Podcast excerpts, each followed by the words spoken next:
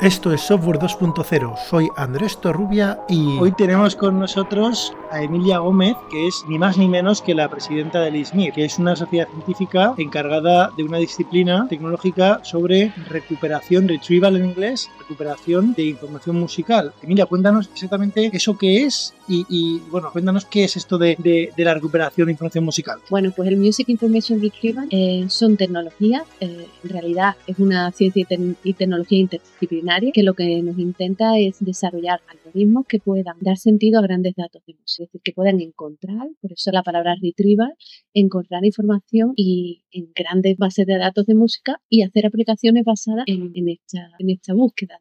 Y esto incluye, eh, cuando dices grandes bases de datos, son bases de datos de audio, partituras, exactamente qué es. En realidad son bases de datos multimodal. La información musical puede estar dentro del audio, que es una parte de la investigación que se hace en Smith, dentro de las imágenes de las partituras o de, o de la información de partituras digitalizadas como formato MIDI y, y puede estar esta información dentro de texto que habla sobre música, ejemplo, biografías de los artistas, información que la gente pone sobre música en, en las redes sociales. Por eso es toda la información referente a la música, cómo, cómo podemos utilizarla, estructurarla y utilizarla para aplicaciones como pueden ser eh, aprender más sobre la música, musicología, por ejemplo, basada en datos, aplicaciones comerciales como la recomendación de música o también la creación, por ejemplo, como, como a partir de analizar grandes colecciones o bases de datos de partituras, como generar música que cumpla unos, ciertos Entonces, digamos, de aplicaciones que la gente conozca, me imagino que por lo que has dicho, que la primera es la recomendación, ¿no? sí, quizás la más relevante que ha tenido más impacto eh, comercial son los sistemas, plataformas digitales de escuchar música y, ¿Y, cómo funcionan? ¿Puedes contar un poco hoy en día el estado del arte? ¿Se utilizan deep learning? ¿Son algoritmos convencionales? ¿Cómo, cómo, cómo funcionan el algoritmo, digamos, de recomendación de Spotify, por ejemplo? Bueno, en realidad estos algoritmos son muy secretos, pero bueno, eh, los algoritmos son realmente combinan distintas estrategias de recomendación. Una de ellas es, por ejemplo, fijarnos en, en los metadatos que tenemos de la música, información editorial. Ejemplo, cuál es el nombre del artista, cuál es su, su editorial, eh, cuál es el género musical con el que se identifica. Son informaciones que ya se tienen desde una biblioteca. En segundo eh, término, se utiliza informaciones de escucha de los usuarios. Por ejemplo, si yo escuché esta canción y tal, la, la, canción A y la canción B, si otra persona escucha la canción A, pues igual se le puede recomendar la canción B. Entonces, analizando los patrones de escucha de muchas personas, cuanto más tenga la plataforma mejor, se pueden establecer similitudes entre canciones por los usuarios que escuchan. Y eso podría ser, por lo que hemos hecho hasta ahora, podría ser que estuvieran escuchando todo ruido, ¿no? Y no estamos intentando ni siquiera entender, ¿no? Esa es la segunda estrategia, la escucha. Y la tercera, que es la que yo más he trabajado, es a partir del, del audio, de la realmente lo que es la información acústica, pues intentar ver qué canciones son similares o parecidas a otras canciones para recomendar. Y analizar aspectos acústicos que pueden ser representativos, por ejemplo, del estilo musical, de los instrumentos que están ahí, si es una orquesta sónica, una guitarra distorsionada, o de información incluso de, de, emoción, porque la música sea más alegre, sea más bailable. Entonces, estas tres fuentes de información son las que utilizan los sistemas de recomendación. La primera, información editorial de, la música. La segunda, la, las pautas de, de, escucha de los usuarios que tienen. Y la tercera es, es la información acústica. Combinan estas para darte una recomendación en información acústica, digamos que, que, la aplicación más quizá más conocida, ¿no? Es esta de Shazam, ¿no? Sí. ¿Esa cómo funciona? Bueno, la, la, aplicación más conocida es Shazam porque sí que identifica la grabación. La grabación. Entonces, este tipo de aplicaciones, en concreto Shazam, lo que hace es hacer un análisis temporal y frecuencial, que se denominaría un espectrograma, eh, un análisis de frecuencia, y a partir de ahí identifican cuáles son las frecuencias más predominantes de un que lo, realmente lo que hace son constelaciones eh, de puntos donde hay un tiempo, una frecuencia y otro tiempo y otra frecuencia. Entonces eh, identifican patrones frecuenciales que son muy robustos, por ejemplo, a una actualización o a otras modificaciones que se pueden hacer. El ámbito de Shazam es una aplicación de fingerprinting, de identificación y hay otras empresas que lo hacen, por ejemplo, BMAT, que es una empresa española, Barcelona Music and Audio Technologies, identifica también grabaciones para ver, por ejemplo, eh, monitorizar dónde se escucha una canción. Es útil para, por ejemplo, una protección de derechos de autor, de en qué emisoras se escucha. Como lo de la liga de fútbol, ¿no? Sí. Estaban haciendo eso y flipar, te lo Sí. pillan, ¿no? O también para informar a los artistas, ¿dónde se está escuchando tu música? ¿Dónde podrías hacer un concierto? ¿no? Tiene numerosas. Vale, vale. Y ahí pilla, y entonces ahí funciona con, con, con, con viendo el espectro, ¿no? Viendo en frecuencias. Esto realmente, ¿qué sistemas, qué tipos, si entras un poquito en materia, ¿no? ¿Qué tipos de inteligencia artificial, en el caso de Shazam quizás no lo sepa, ¿no? Pero ¿qué, qué utilizarías tú si tuvieras que hacer? ¿Un- ¿Una extracción manual de características y luego un clasificador normal? ¿Te irías el deep learning? ¿Cómo lo harías? Bueno, hay muchos sistemas de, en toda en todo nuestro ámbito de investigación se ha, se habido muchos datos con los que entrenar. Se ha pasado de una aproximación de diseño de descriptores a una aproximación basada en machine learning y ahora más en deep. No quiere decir, decir que sean más efectivas, pero si hay muchos datos pueden ser más precisas. Entonces, en este caso, por ejemplo, el sistema de Shazam que está patentado no está basado en deep learning, está basado en, en técnicas de hashing, de intentar buscar rápidamente similitudes, pero sí que hoy en día, por ejemplo, si miras en ISMIR en, en la, en, en la conferencia que fue la semana pasada, todas las técnicas utilizan deep learning. ¿Por qué? Porque hay muchos datos y en la realidad hoy en día estas técnicas son más precisas. Aún así, a veces es un poco como matar a mo- moscas a cañonazos, ¿no? Hay veces que no se requiere un, un deep learning para hacer ciertas tareas, pero sí que en la música, como hay muchas variaciones, mucha robustez, las técnicas de deep learning ahora funcionan bien porque se tienen muchos datos con los que crear. Oye, sí, en, en el mundo de la imagen hay bases de datos súper conocidas, ¿no? Por ejemplo, la más conocida para la tarea de clasificación, quizá más conocida pues sería Imagenet, ¿no? Que sabes que tiene pues mil categorías. Eh, en audio, imagínate que yo ahora me interesa el mundo del audio y quiero juguetear, ¿vale? No es decir que voy a hacer una aplicación muy puntera, pero quiero intentar clasificar fragmentos de audio, ¿no? ¿Qué bases de datos de audio, igual son música, igual son fragmentos de otro tipo, eh, existen para los investigadores para hagan, por ejemplo, clasificadores de forma supervisada?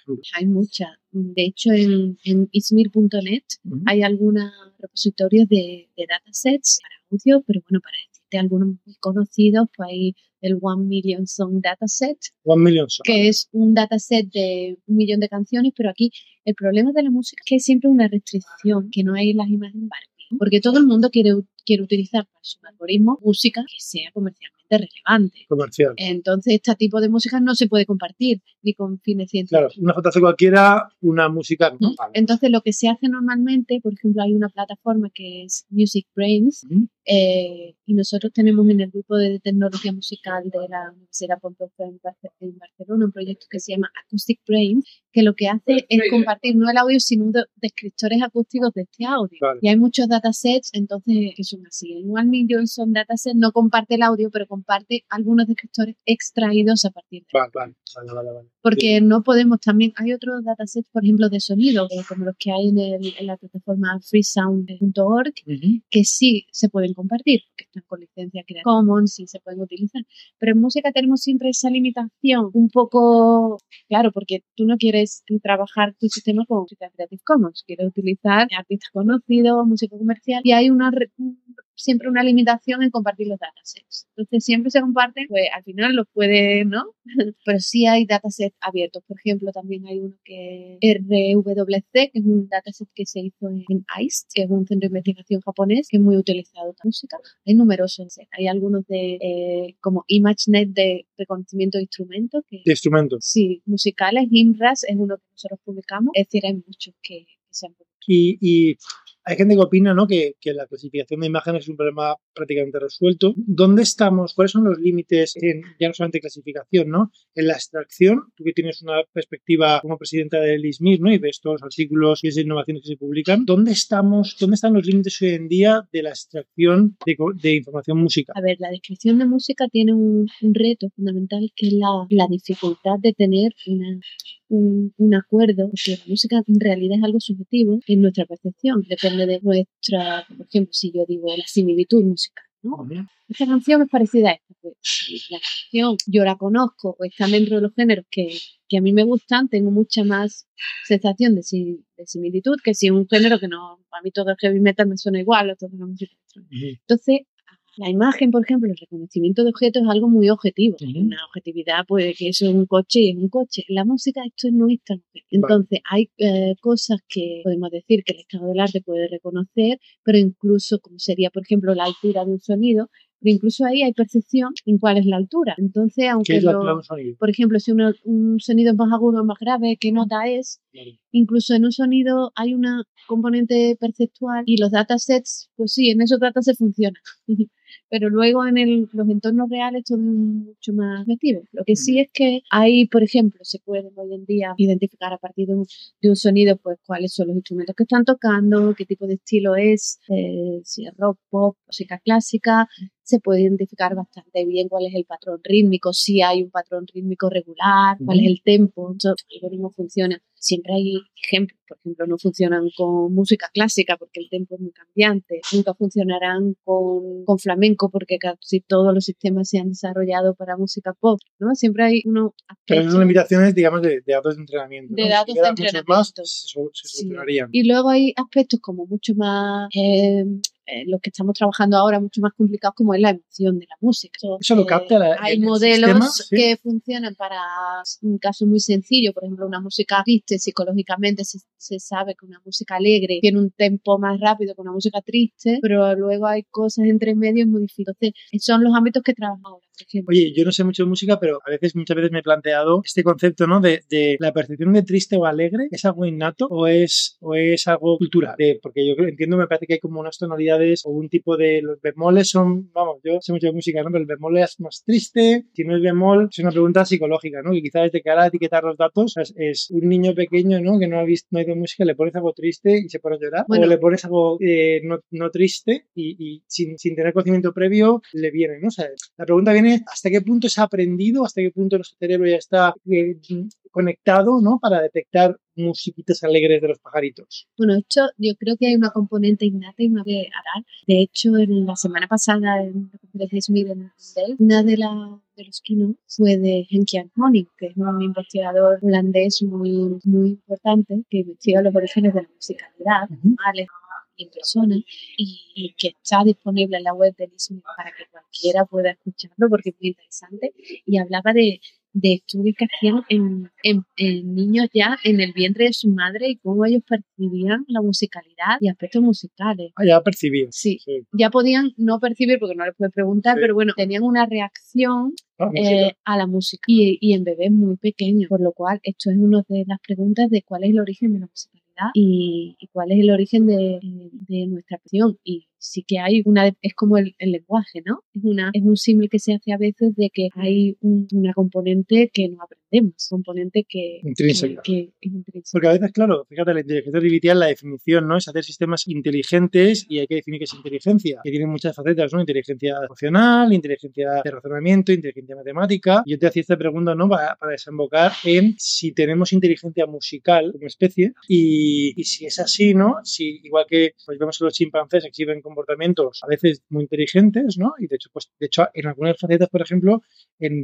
en, memoria fotográfica de una imagen que se la quitas, tienen más que ser humano. Hay unas pruebas, ¿no? Que, bueno, eh, te preguntaba si otros animales, ¿qué otros animales, y esto es una pregunta que va quizá cerca de la neurociencia, quizá, ¿no? Exhiben el comportamiento más parecido. Bueno, yo te recomiendo, os recomiendo leer el libro de Henkian Honey que se llama The Origins of Musicality. Entonces, eh, creo que se llama así, ahora no recuerdo, y habla de los animales que presentan comportamientos musicales. De hecho, hay un ejemplo que puse de un vídeo de, no sé si era un loro o un papagayo que, que, bailaba el son de la música, que es impresionante, o de otros animales que hacen este tipo de Entonces, yo en, en mi caso trabajo con una definición de inteligencia artificial mucho más temática, que son sistemas que aprenden a partir de una observación de la realidad y a partir de esa observación toman decisiones dirigidas a un vale, De hecho, los sistemas de recomendación maximizan o el número de clics que tú les des o el tiempo que te escuchen la canción o tu satisfacción. depende de lo que maximicen, eh, los algoritmos son diferentes. Eso es en sistemas de, de recomendación, ¿no? Luego has hablado también de, hemos hablado de recomendación, la extracción, digamos, que puede ser un paso previo o no, según te lo sueltes o no. Y luego has, mencionado temas de, que es totalmente, quizá para mí, al menos ciencia ficción, de generación, ¿no? Has dicho, has, dicho la palabra generación. ¿Qué, significa esto de generación? Bueno, desde hace más de 30 años en el ámbito de la música se ha realizado lo que el ámbito de composición asistida por ordenador.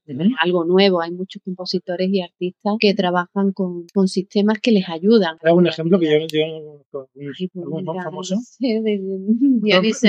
Rómpeme, un ídolo, ¿no? Ya ya Michelle eh, o Bjork, ¿no? Ha utilizado... Eh, se ha roto un mito. No, pero la, la, la inteligencia artificial es un componente más de la creatividad. El que, lo que pasa es que ahora mismo hay un hay un, una diferencia y es que hay sistemas que, que, son muy realistas y que pueden emular un, sobre todo una voz humana, por ejemplo, un instrumento. Entonces hay como una discusión de, bueno, esto va realmente, estas grandes plataformas que están invirtiendo tanto en, en generar música realista van a sustituir porque ellos pagan mucho en derechos de autor de, de, todos los artistas que tienen su El humano está detrás, ¿no? Claro, ellos están dando un, unos beneficios a los artistas, pero si los pueden reemplazar por artistas. O sea, es como el Uber de las discográficas, ¿no? Sí, es como o sea, Netflix, me imagino, ¿no? Netflix primero tuvo a los usuarios, hizo sí. su plataforma y luego a lo mejor eh, crea sus propias películas, ¿no? Pues bueno, esto... tú no te dices que pero ya sin actores. Sin ¿no? actores, yo digo ya directamente. bueno, es un igual, un, una, una realidad a lo mejor en el futuro, pero es algo que se plantea ahora a los investigadores de nuestro ámbito, que para quién y por quién se hacen ¿Y en qué punto está? O sea, hay, yo he visto que hay sistemas que generan, ¿no? Pero, pero al menos los que he visto no son muy convincentes, ¿no? De hecho, en imagen, esas caras ficticias, ¿no? Que generan con el deepfakes, por ejemplo, ¿no? El, fakes en imagen y en vídeo pues son muy verosímiles. En música estamos ya ahí, que la, la bueno, música es verosímil. En, en, canto, por ejemplo, la empresa Yamaha tiene un producto que es Vocaloid uh -huh. y compañeros nuestros en Barcelona están involucrados en el desarrollo tecnológico. Y claro, la, ahora han hecho, creo, un documental hace poco en la televisión en el que han hecho una nueva canción de una, de una cantante japonesa muy famosa que, que había fallecido y han recreado su voz con una composición nueva, con un avatar y con todos sus fans aquí En realidad,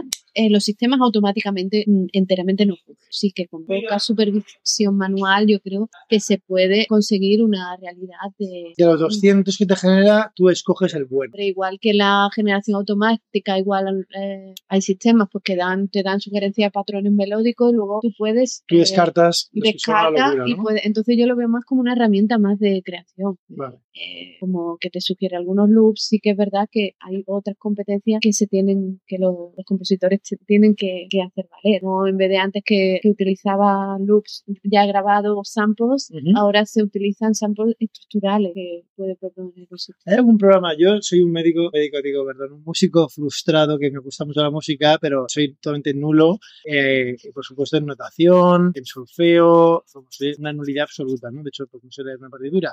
A mí me encantaría poder silbar, inventarme yo una canción silbada, se la silba al ordenador, el ordenador extrae la melodía y luego le digo con mi voz, porque no tengo capacidad técnica, de decir, oye, métele un sintetizador de los 80 a mi uh -huh. silbato mm, y ponle eh, un sonido espectacular, ¿no? ¿Cómo de lejos estamos de ese producto? Ese producto es posible. Lo que pasa es que a lo mejor nadie ha hecho exactamente lo de silbar, pero mira, silbar eh, a una máquina hay una aplicación que se llama Query by Humming que puedes silbar. Son aplicaciones que buscan la melodía de la canción que uh -huh. tú quieres. Eh, nosotros hicimos un, un software hace años que se llama Melodía, que puede determinar la curva melódica a partir de tu voz y, o sea, eso existe. Y luego sí que hay herramientas ya muy accesibles de composición.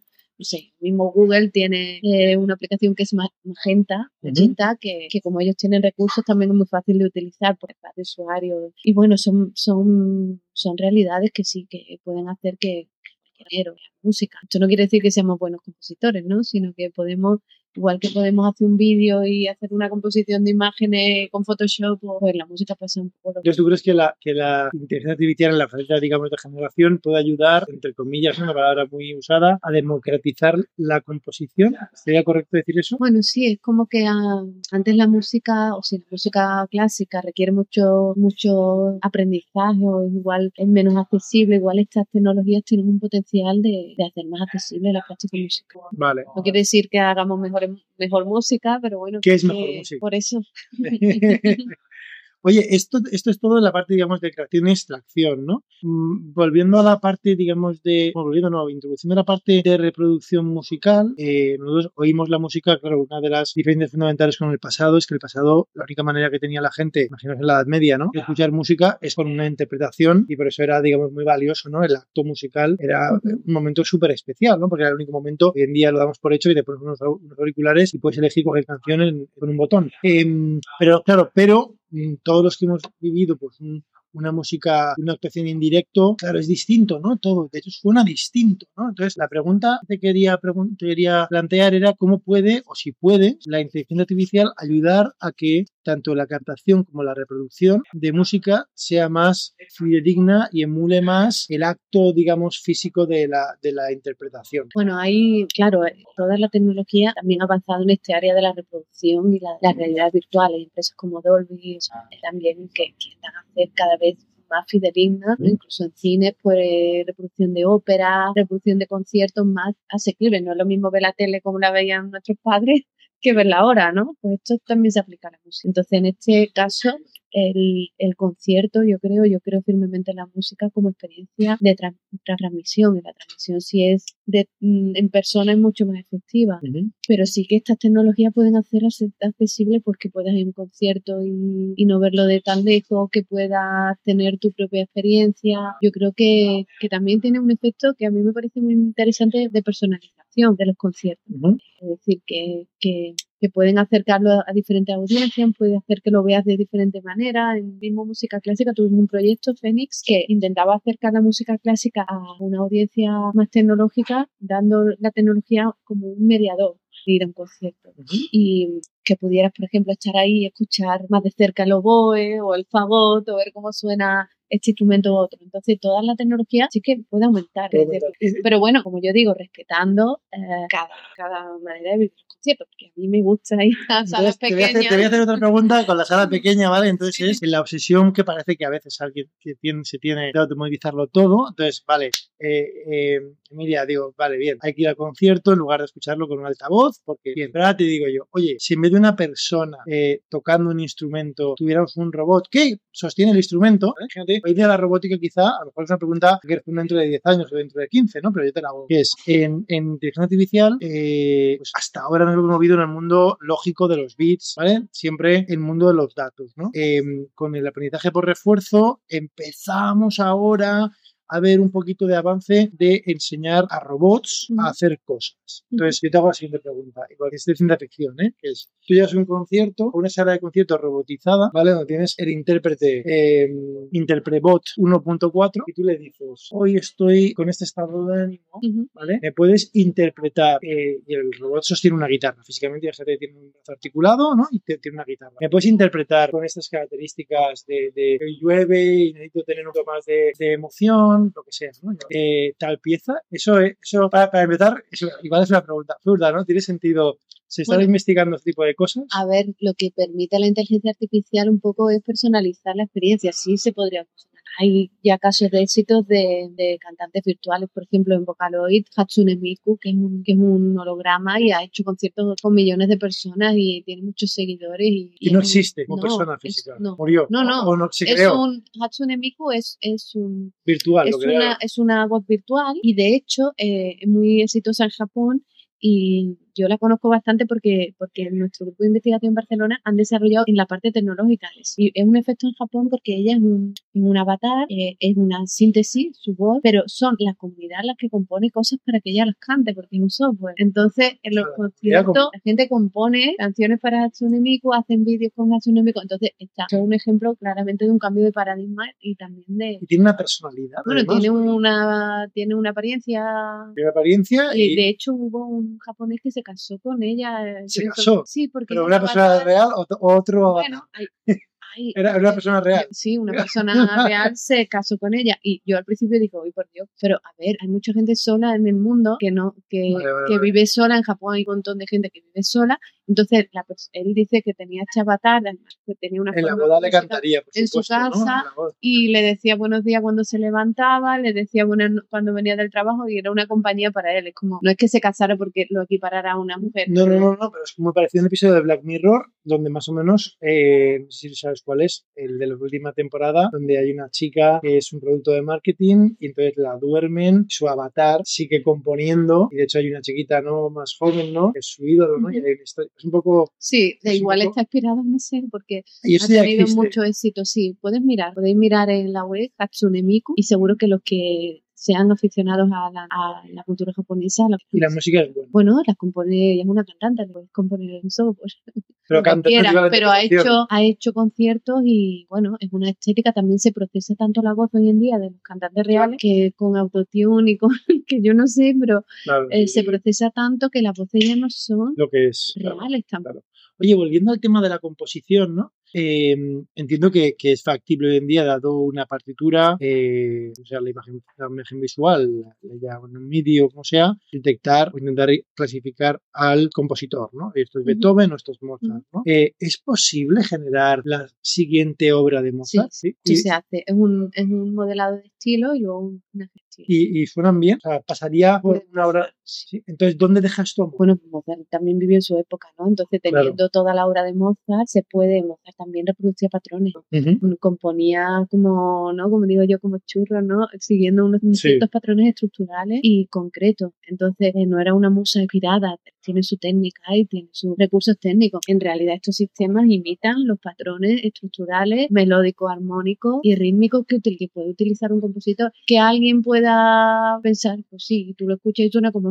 Eh, Claro, a nivel, de, a nivel, digamos, de consumo humano, ¿no? Porque una cosa es que los- esos patrones También no sé qué interés puede tener mm, hacer otra composición de Mozart cuando ya Mozart. Pero bueno, hay ejemplos de las sinfonías, sinfonías inacabadas que se acaban. Esto sí. Sí, sí, posible. No, yo, yo te lo preguntaba porque es hasta qué punto, vi- volviendo al tema de lo que es la extracción de información, ¿no? Ahí también la gente entendía la música, muchas veces se conoce la vida de Mozart, la vida de Beethoven, eh, más contemporáneamente pues de Queen, ¿no? Tú dices, oye, las circunstancias de la canción de Show Must Go On, ¿no? De Queen son muy particulares. Ahí no solamente estamos, estamos hablando del estilo musical, No, sino es el momento contexto. vital, ¿no? Sí. De tal, ¿no? Entonces, eh, eh, están ahí los sistemas que también extraen esta información que no está en la música, ¿no? Que es casi histórica. Bueno, lo que yo te he comentado al principio es que los sistemas no solo utilizan el gusto, modelar contexto histórico. Toda la información que le dé a un sistema la va a utilizar. Puede utilizar igual que, que, que con- contextualizar la música en un momento vital o asociar una emoción. Sí se, se puede conseguir. Lo que sí es que los sistemas sí que están ahí. Ya sé si utilizáis sistemas comerciales son bastante efectivos en recomendar música según la hora del día, según donde estés, el modelado del, del oyente es muy, incluso se han hecho muchos estudios de música y personalidad. Renfro, que es un psicólogo muy relevante en este ámbito, que por la escucha que con la música que escuchas se puede saber un poco cómo estás o cómo es tu personalidad. Yo no me quiero hacer es- ese test. bueno, es una investigación de música y personalidad. Entonces sí que, bueno, la música se ha utilizado para, para como yo digo, para, para mover las masas desde tiempos históricos. Claro, los tambores de las guerras. Eh, claro.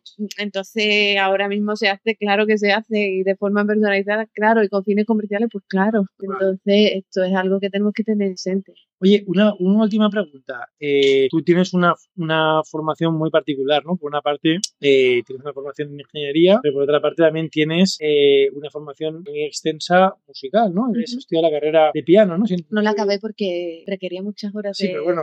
Pero vamos, bueno, muchos años. Muchísimos hasta, hasta años, ¿no? séptimo de piano, sí que hice eso. Entonces, la pregunta que te hago es, ¿es necesario? eh, ¿cómo, o sea, ¿cómo de necesario es tener esta formación musical si te quieres dedicar a la investigación Ujú. dentro de este A ver, en el mundo de, de la música es normal que todo el mundo hace música, ¿no? Eh, dice, ay, eh, yo escucho música, eh, me gustaría hacer alguna investigación sobre música. Es como si yo digo, ay, yo economizo mucho, voy a hacer una Sí. investigación económica, ¿no? Y, y no, el, Y no. eh, el conocimiento del dominio es, es fundamental y todos los Es investigadores que han tenido un impacto, muchos de ellos tienen una formación o una afición a la música Vale. no solo, por ejemplo, a, por ejemplo, yo hice mi tesis doctoral sobre tonalidad, sí que tienes que tener a lo mejor una Hay que saber lo que es de lo que ¿no? es, pero si haces tu tesis a lo mejor o tu investigación sobre red social o sobre la parte más social de la música, bueno, no, te- Sí. no tienes que tener. Pero sí que todas las personas que con las que yo he trabajado tienen un conocimiento de la música, un interés por la música y una Vale, vale. No es curioso, no te lo preguntaba porque en imagen, por ejemplo, eh, antes del año, antes de que explosionara el deep learning, pues había que ser especialista, ¿no? Claramente en la parte de, de extracción de características de, de imagen, ¿no? De, bueno, y luego llega el deep learning y esa representación se la construye, ¿no? No hay que ser experto, hay que Bueno, dejar de ser experto. También es verdad que, que, por ejemplo, de, hay modelos de síntesis de voz o modelos de reconocimiento de instrumentos que se han aplicado en principio los, los mismos para imagen, audio, pero luego son más a fuerza bruta. Si tienes conocimiento del contexto, puedes hacer modelos más eficientes,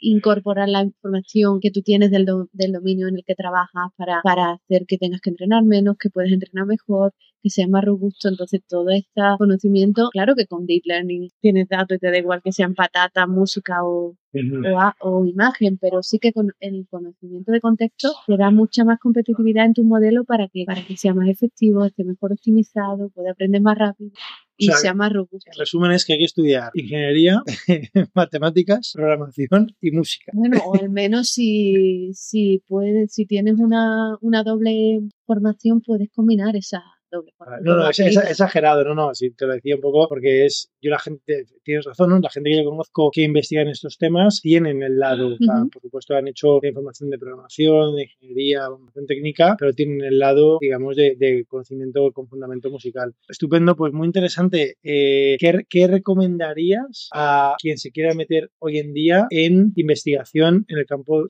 que tú estás?